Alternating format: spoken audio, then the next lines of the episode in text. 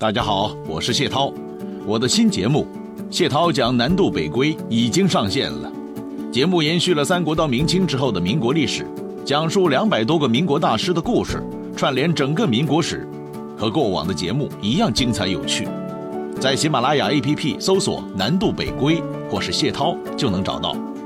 您也可以点击声音简介里的专辑名，直接跳转到新专辑。这新节目至少有两百集。每周一到周五晚九点更新，喜马拉雅会员可以免费畅听，不是会员的话，首月六元即可成为会员。添加微信号“人文二零零”，也就是字母 R E N W E N 加数字二零零，即可加入粉丝福利群，各种惊喜奖品等您来领。接着上一回，继续为您说。话说啊，何晏什么吃喝标准都参照太子的水平，这让当时的太子曹丕相当的愤怒啊！你是哪里来的野种嘛？敢和我这个正统出身的太子相提并论？于是，曹丕干脆就直呼其为假子。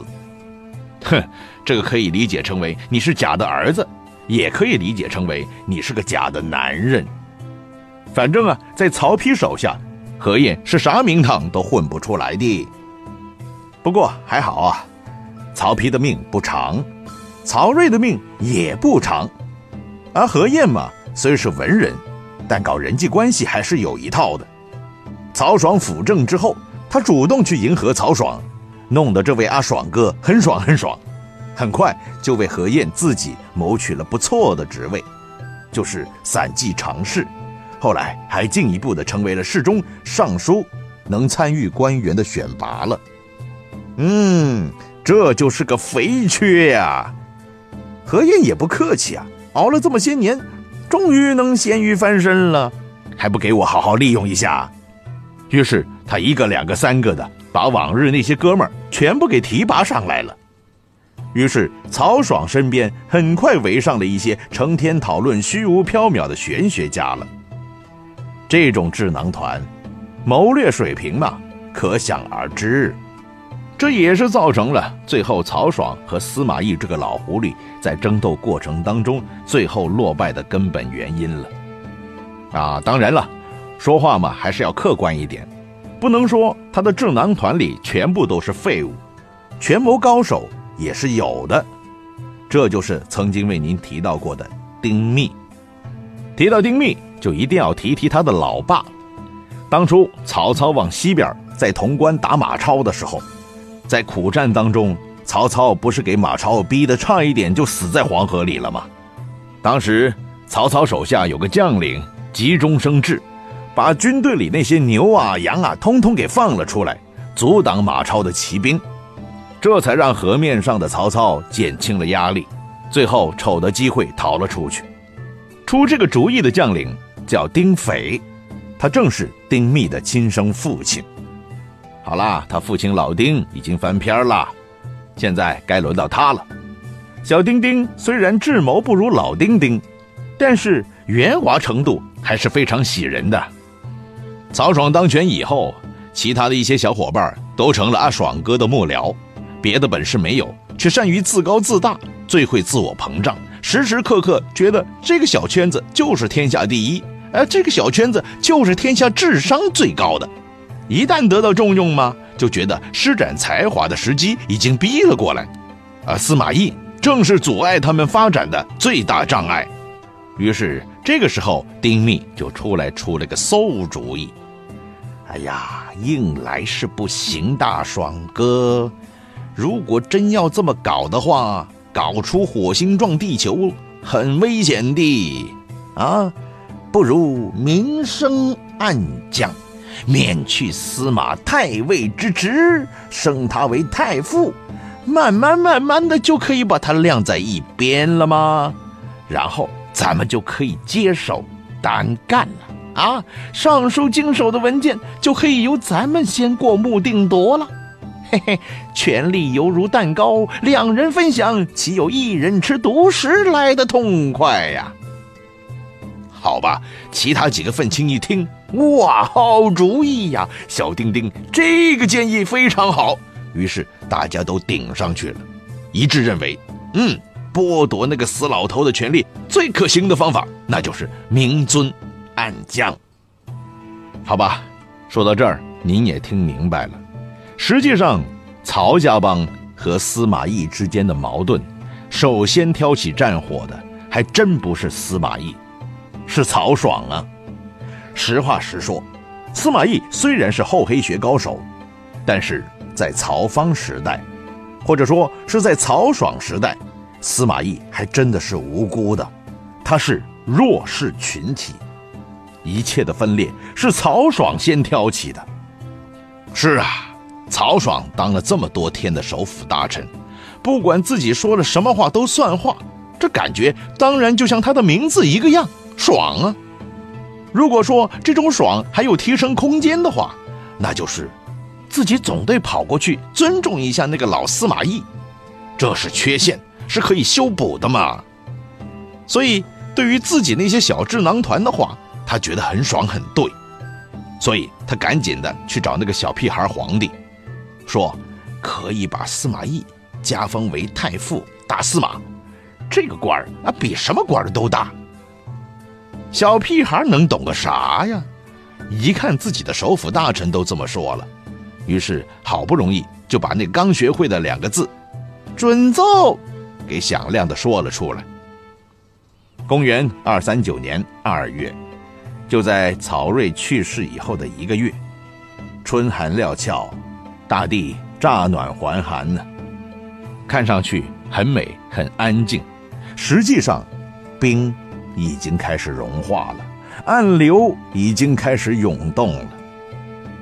这一天上朝，小屁孩皇帝曹芳正式下诏宣布人事变动，任命司马懿为太傅大司马，而司马懿的亲信蒋济被免去中领军的职务，升任为太尉。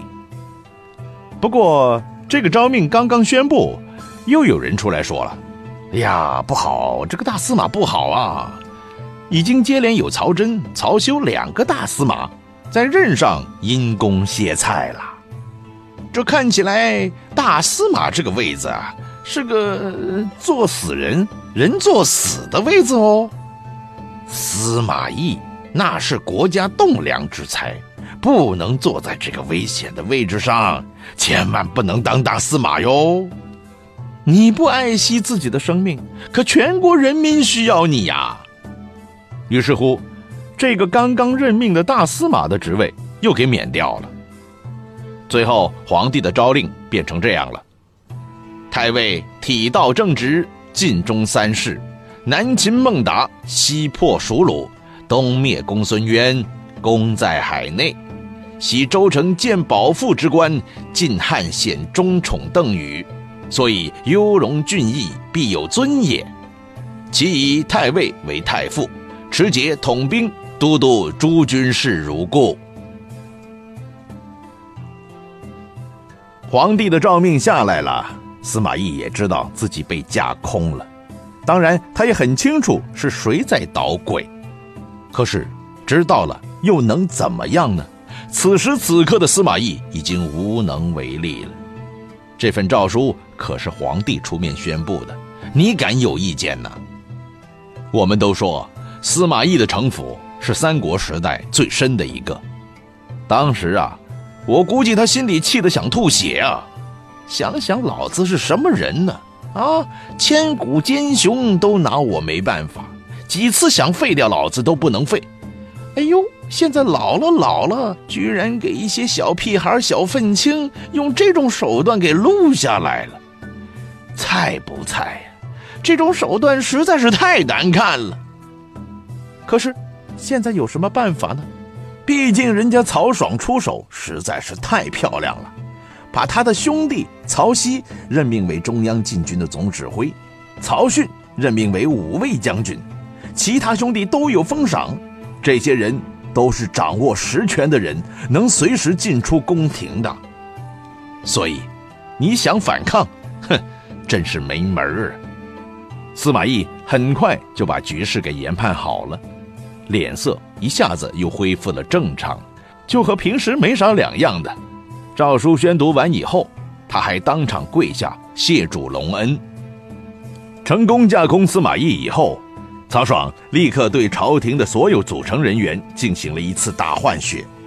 所谓顺我者昌，逆我者亡。听话的有糖吃，有官做；不听话的，哼，通通给我滚蛋！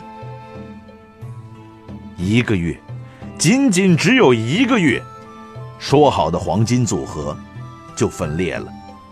这是司马懿最不愿意看到的，但是。已经发生了，就必须得面对呀。而事实上，被人洗刷下来的司马懿，他的思想就是这个时候开始发生深刻的动摇的。什么国家利益，什么团结一心，都是狗屁。这个世界上，只有自己的利益才是真的。曹爽，我就看你横行到几时。我司马虽然不惹事，但也绝对不怕事。我就继续忍，忍到你出破绽的那一天。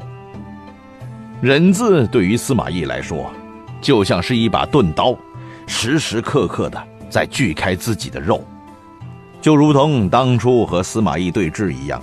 不管你出什么招，不管你怎么羞辱我，我都毫不在乎。实际上很疼，但是表面上。却是风平浪静的，这就是因为实力悬殊，不得不如此啊！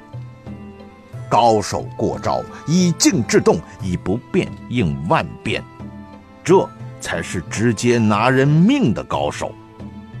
三国当中有很多类似的高手，但是司马懿显然是其中集大成者。回到家里，司马懿好好的冷静了一下，盘点了一番。发现，除了太傅之外，其实自己手里还有一个权利，那就是都督中外军事。那几个菜鸟太愤青，太业余了吧？怎么没把这个权利给拿下呀？什么叫都督中外军事？那就意味着军权还在自己手里啊，自己依然是这个国家军方最高领导人呐。这个权利。在未来，绝对可以好好的用一用的。好吧，既然是这样，司马懿想明白了，干脆就向朝廷提出了，因为健康的问题，自己必须多多休息。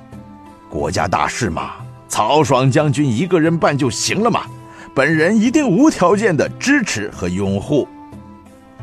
哎，等的就是你这句话呀。